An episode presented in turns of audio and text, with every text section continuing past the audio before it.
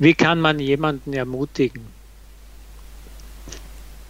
Es gibt im Deutschen spezielle Ausdrucksformen, um jemanden zu ermutigen, etwas zu tun oder zu, oder zu lassen.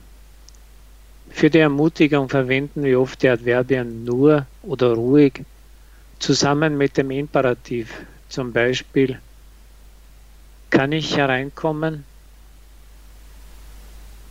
Kommen Sie nur ruhig herein. Sie stören mich nicht. Kann ich mich hier hinsetzen? Setzen Sie sich ruhig hierher.